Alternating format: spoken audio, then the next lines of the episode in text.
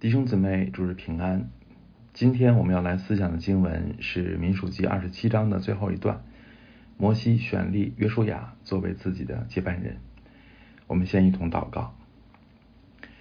亲爱的阿爸天父，主我们仰望你，主我们祈求您保守我们在各处的聚会都平安，并且赐给我们圣灵，让我们在各处的聚会都有圣灵的同在，圣灵的感动，圣灵大大的工作。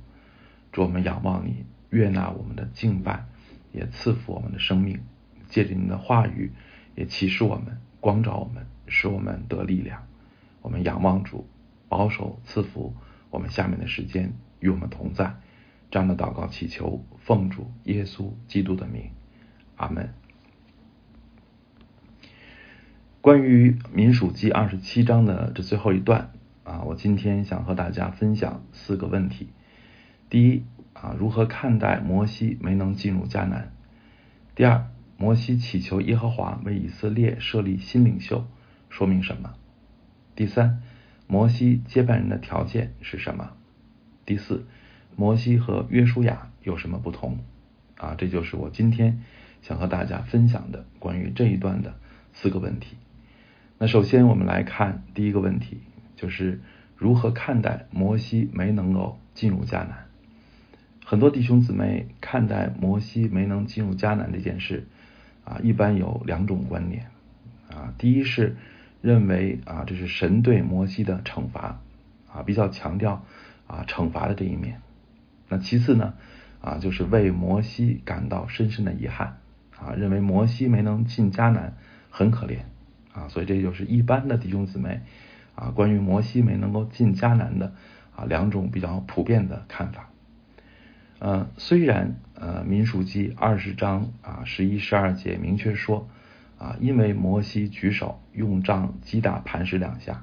啊，所以耶和华啊对摩西和亚伦啊，相当于宣判说，因为你们不信我啊，不在以色列人眼前尊我为圣，所以你们必不得领着会众进我所赐给他们的地区。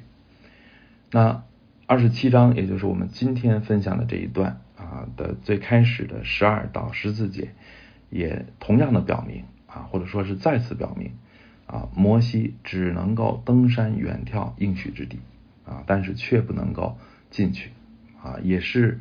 啊，这里面给的理由也是因为啊，他们在寻的旷野啊，在会众争闹的时候啊，违背神的命令，没有在涌水之地啊会众眼前尊神为圣。啊，所以这两处经文都啊表明啊，摩西不能够进迦南啊，是因为他们没有在会众面前尊神为圣啊，因为他们不信啊。但是呢，啊，摩西不能够进入迦南啊，是不是仅仅因为这一点呢？啊，是不是这个啊是唯一的看待这个事情的角度呢？啊，我相信神的心意其实是极其智慧的啊，神做事。绝非只有一个原因和一个目的。其实我们想啊，进入迦南啊是一个怎么样的情况呢？啊，其实进入迦南并不轻松啊。从约书亚记我们就可以知道，进入迦南不是立刻享受胜利的果实，而是开启了征战的模式啊，并没有岁月静好，而是开始一场接一场的战斗。而摩西这个时候啊，已经是一百二十岁的老人了啊，无论从体力上还是从心理上，甚至从灵性上说啊，他恐怕都难以再胜任领袖的职责啊。虽然加勒啊八十岁还有征战的气魄啊，但是摩西也好啊，加勒也好啊，在这么大的年纪啊，仍然征战啊，仍然承担这个领袖的职责啊，其实并不是常态。啊，即使像他们这样被神特别恩宠的人，啊，其实也早晚有谢幕的时刻。而一个人啊，在还清醒的时候能够让贤，啊，在还没有因为昏聩犯大错之前退休，啊，其实无论对他所带领的群体来说，还是对他本人来说，都是福气啊，并不是坏事。而在进入迦南啊这一个历史的新的篇章开启的时候啊，就有一个新的领袖来接任啊，其实也比在征程当中啊中途变更领袖啊，其实是更好的啊，是更加从容的啊，也是更有助于士气的。所以神不让摩西进迦南啊，在我看其实是一举多得啊。第一是借着这件事情啊，摩西确实做错了啊，这确实是一个警戒啊，所以这个也是神的目的之一啊，也是在经文当中特别的。啊，要啊让后人啊记得的啊，要让后人吸取的这个教训啊，那就是啊借这件事情也警戒众人要敬畏神啊，要完完全全顺服神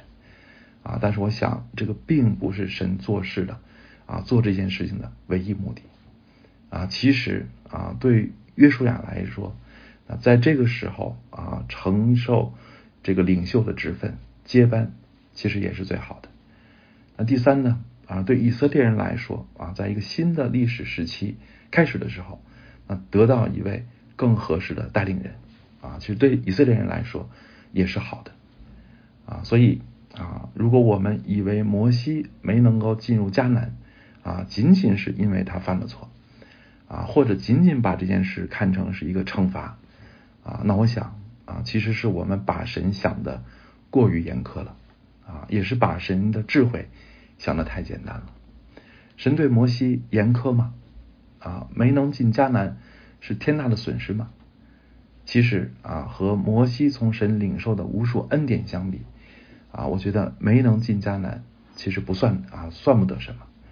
啊，有谁啊是面对面和神说话？啊，有谁是如此的啊服侍神这么长久呢？啊，在新约当中啊，彼得、约翰啊，看见主耶稣登山变相，而和主耶稣站在一起的啊，就是摩西，当然还有以利亚啊，那那摩西也是其中之一啊，那那旧约那么多的先知啊，还有谁有这个和圣子站在一起一起显现的殊荣呢？啊，所以和这一一切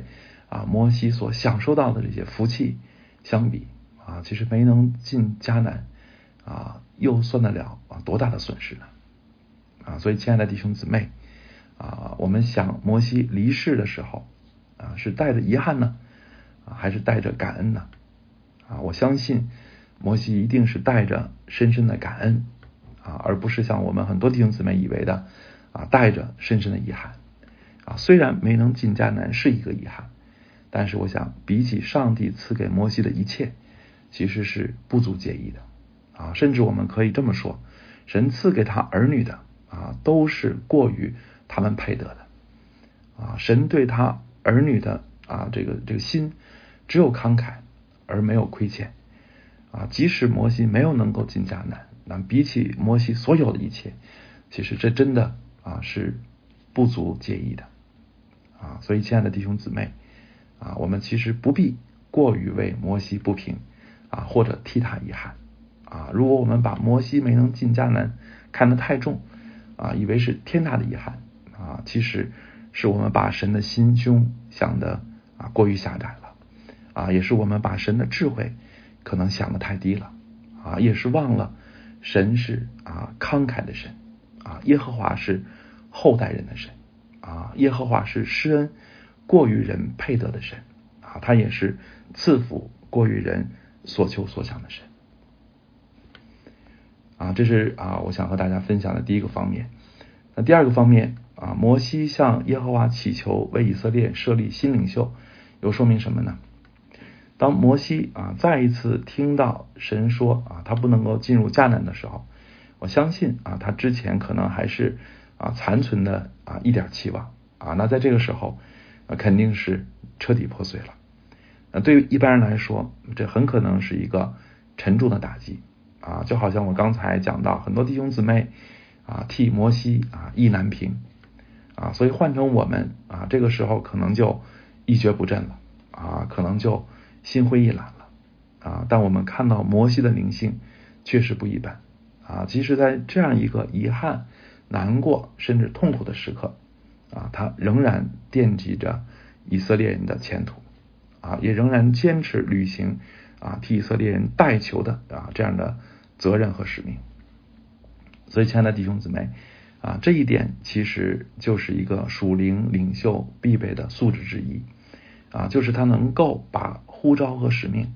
看得比个人的得失更重要啊，他也能在个人经历痛苦的时候，仍然心系羊群的利益啊。我们可以说，摩西如此的生命是对神的忠诚，也是对百姓的爱。此外啊，摩西也是。啊，就这样的一个举动，也显出他的真诚无私啊，他是真心的祈求神为以色列做出适当的安排，而不是假意的祈求啊，不是假意的啊，实际啊是为自己打算的啊，他是真诚的，是无私的啊。虽然做领袖不那么舒服啊，压力大，风险高啊，但是在人看做领袖的荣耀和好处其实也不少啊，甚至可以说是。十分诱人啊！米利安和亚伦为什么嫉妒摩西呢？啊，大贪和亚比兰为什么反叛呢？岂不都是羡慕最做领袖的啊这个那些好处吗？啊，而且是啊从世俗的眼光看的那些好处啊，但是那些极其吸引人呀！啊，我们知道摩西其实是有家室的啊，他至少有两个儿子啊，一个叫格顺，一个叫以利以谢。啊，他也有很多的孙子啊，重孙子啊，所以我相信在他那个年纪啊，重孙子已经有了啊。但是摩西并没有极力的安排自己的子孙上位，难道是因为他的子孙没有一个有能力的吗？啊，难道是因为以色列人的反对很厉害吗？啊，其实我们看看古往今来的历史就知道，啊，皇帝要想把王位传给自己的儿子，没有什么困难是不能够克服的。啊，中国人一向推崇尧舜啊，但中国几千年的历史有几个尧舜啊？绝大多数当权者还不是把王位传给了自家人啊？即使自家人明显不称职啊，他们也不会把权力交给外人啊。这个就是私心啊，是绝大多数人都不能够胜过的啊，尤其是掌握权力的人啊，不仅是皇帝啊，其实牧师啊也可能被。私心私心捆绑啊，例如我就听说过这样的事啊，像国外有的牧师啊，他可能会把教会的工程啊就承包给啊开公司的儿子啊，而且还高于市场价啊，也有的牧师把这个这个牧师的这个职位退休之后就传给自己的儿子啊，甚至代代相传啊，就使这个教会最终好像成了他的家族的王国一样啊，这样的事情也是有的。啊，所以摩西的伟大之处在哪里呢？啊，其实在我看，啊，作为领袖啊，他能够不被权力腐蚀，啊，能够保持无私，啊，这是最难得的，啊，也是最可羡慕的。第三，啊，摩西的祈求也显明了一个基本的常识性的道理，啊，就是一个群体离不开带领人，教会也好，国家也好，啊，终身的也好，有任期的也好，啊，总要有人来。承担带领群体的这个责任。啊，否则人再多也不过是一盘散沙。啊，没有牧人的羊群也不可能称得上生命的共同体。啊，根本称不上共同体，没有带领人啊，没法共同啊，所以摩西在自己即将退场时为接班人祷告啊，实在是当务之急啊，也是智慧之举啊，确实对以色列人来说，没有比这件事更迫切、更重要的了。所以，亲爱的弟兄姊妹，啊，说到属灵的接班人，我们是不是也该好好的啊为咱们教会的接班人祷告呢？啊，反正我自己对这个问题啊是非常的紧张啊，有负担的。白木已经反复的提醒我们啊，很多次教牧会上啊提醒我和枫木啊，还有五年他就要退休了啊，而我和枫木呢啊已也已经到了啊知天命的年龄啊。教会需要接班人呀，啊，而且接班人也不可能今天出现，明天就接班，啊，总要经过锻炼和考验，啊，所以我们的时间，啊，我觉得是真不宽裕，啊，求主感动我们为此祷告，啊，求主预备年轻的童工，啊，求主为守望兴起接班人。另外，啊，这一章的十七啊十六和十七节也说。愿耶和华万人之灵的神立一个人治理会众，啊，可以在他们面前出入，也可以引导他们。那这两节当中啊，这个特别引起我注意的就是在他们面前出入啊，这个这一句啊，这是什么意思呢？啊，意思就是作为领袖，需要常常行在会众的面前啊，常常和会众切实的接触，而不是远远的啊，高高在上的啊，更不是像今天有的教会空中牧养啊，空中牧养的意思就是牧师甚至在国外啊，全凭网络连接啊，在我看着简直是匪夷所思啊，所以亲爱的弟兄姊妹啊，我想这一句。啊，是对牧师的提醒啊，也是对大家的提醒啊。我们是不是已经习惯线上聚会，而不再觉得啊这个有线下聚会的必要了呢？啊，我告诉大家啊，我们牧者一致主张啊，务必要线下聚会啊，除非是特殊的情况啊，例如想买团契啊，老年弟兄姊妹因为身体的原因，因为住得远的原因，不方便聚在一起。呃，还有一些外地的或者外国的弟兄姊妹啊，在他所在的地方找不到合适的教会，那么这样的情况下，那就通过这种线上啊和这个咱们教会联系啊，这个也是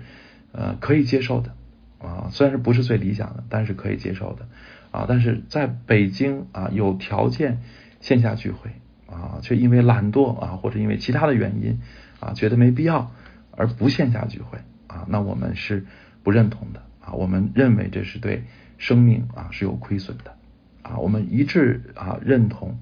啊，也一致认同啊，生命共同体不是虚拟的关系啊，必须是活生生的关系啊，不是靠网络可以连接的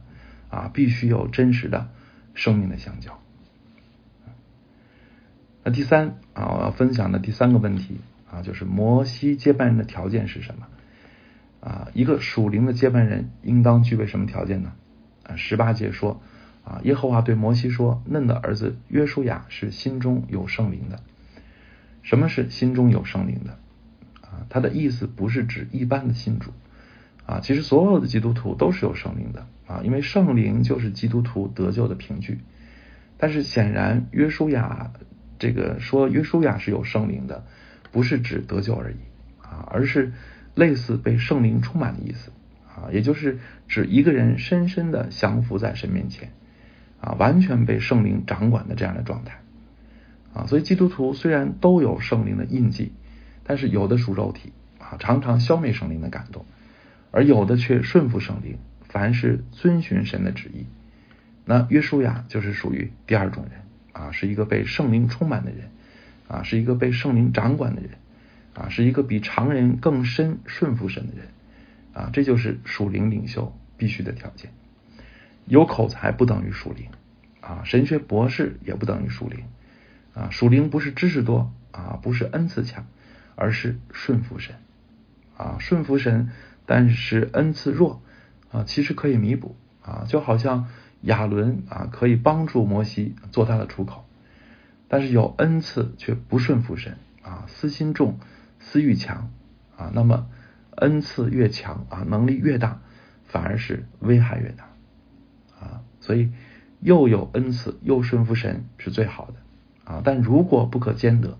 那么宁可笨拙的顺服神，也比聪明的啊凭私意行事要强。此外啊，属灵不属灵也不是单凭嘴上说的，而是人人能够看到和检验的。啊，所以保罗指出，啊，做监督的必须无可指责，只做一个妇人的丈夫，有节制，自守端正，乐意接待远人，善于教导，不因酒滋事，不打人，只要温和，不争竞，不贪财，好好管理自己的家。啊，做执事的也是如此，必须端庄啊，必须端庄，不一口两舌，不好喝酒啊，不贪不义之财。女执事也是如此啊，必须端庄，不说谗言，有节制，凡事忠心。啊，保罗列出的这么多的条件啊，其实都涉及言行啊，不是空洞的，而是看得见的啊，是一个人实实在在的见证啊。所以教会的领袖不是自称属灵啊，而是能够被会众看到并承认他属灵啊，并且领袖的成长也不能够操之过急啊，总要有时间去啊进行历练和考验啊。所以保罗论到安利长老说，初入教的不可做监督，恐怕他自高自大啊，就落在魔鬼所受的刑罚里啊。论到拣选执事也说，这等人也要先受试验，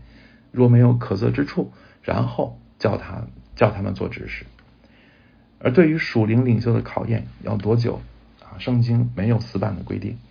但总的来说，应当遵循啊，职分越高，责任越大，那么这人经受的历练和考验也应当越充分啊。就约书亚来说，可以说就是久经考验了啊。以色列刚出埃及打的第一场仗，就是和亚玛里人的征战啊，带领军队的就是约书亚。啊，陪伴摩西上西奈山啊，领受十诫的也是约书亚，而且圣经在那里已经称约书亚是摩西的帮手。那再后来啊，窥探迦南的十二个探子也包括约书亚啊，而且只有他和加勒两个人信心坚定，没有胆怯。所以，亲爱的弟兄姊妹啊，对约书亚和以色列会众来说啊，这么长时间的磨练和考验是突然的吗？啊，是浪费时间吗？啊，是苛刻吗？啊，我想答案是明显的。啊，我相信这样的磨练对约书亚来说是有益的。啊，必然使他无论是灵命还是能力都更加成熟。啊，而对以色列来说也是必要的。啊，因为经过考验，他们才能更加的看清约书亚的为人。啊，也更容易接受这一位新的领袖。所以，我想再次提醒。凡有志于侍奉神的弟兄姊妹，啊，其实你不要急于进入重要的侍奉岗位，啊，因为真正的问题永远不是你会错过神使用你的机会，啊，而是当你站在重要的岗位上，却发现没有相应的生命来承载那份沉重的责任。所以啊，愿所有有志于侍奉的弟兄姊妹能够效法约书亚。啊，抓住一切锻炼的机会，啊，也耐心接受神的考验，啊，并且相信神的时候不错误，啊，但愿那一份从神而来的责任临到你的时候，啊，是你已经准备好的时候，啊，也是大家认出你的时候。最后啊，我们再来看摩西和约书亚的不同。摩西和约书亚最大的不同。就是摩西是上帝啊和是和上帝面对面的说话，而约书亚呢啊却需要大祭司使用巫灵啊来寻求神的心意啊。摩西是从神领受律法啊，他的话就是启示，而约书亚啊必须遵循律法啊，自己却不能够代神说话啊。我们说啊，这是摩西比约书亚更属灵吗？啊，其实不是。啊，归根结底啊，这个区别其实不在于人，而在于神啊，不是因为谁比谁更属灵啊，而是因为上帝选择在不同的时代使用不同的启示的方式啊，就好像在圣经没有形成文字时啊，神是借着先知传话啊，但是在圣经确定以后啊，正典形成以后啊，任何人啊，无论他有多么的属灵啊，他的话也不能够成为新的启示。啊，任何人的感动都不能够和圣经的权威相提并论，啊，这个是在新的时代啊，神的带领人的启示的不同的方式。你再属灵啊，神已经不用这样的方式来带领他的百姓了，啊，所以这不是人属灵不属灵的问题啊，而是上帝的主权的选择的问题。所以，亲爱的弟兄姊妹啊，摩西服侍的方式是不可复制的。啊，我们不要奢望可以像摩西一样替神颁布啊颁布新命令啊。如果有人这么做的话，我们反而是要小心啊。几乎可以肯定，那样的人是异端啊。但是啊，虽然我们不能够复制摩西的这样的服侍的方式啊，但是我们却可以追求啊像摩西一样的顺服神啊，像摩西一样的爱神啊，像摩西一样的为众人代求。啊，这个是我们每一个基督徒都可以追求的，而在这其中啊，我们将得到的福分和享受，难道会少吗？啊，无论是摩西还是约书亚啊，相信他们也没有根本的区别，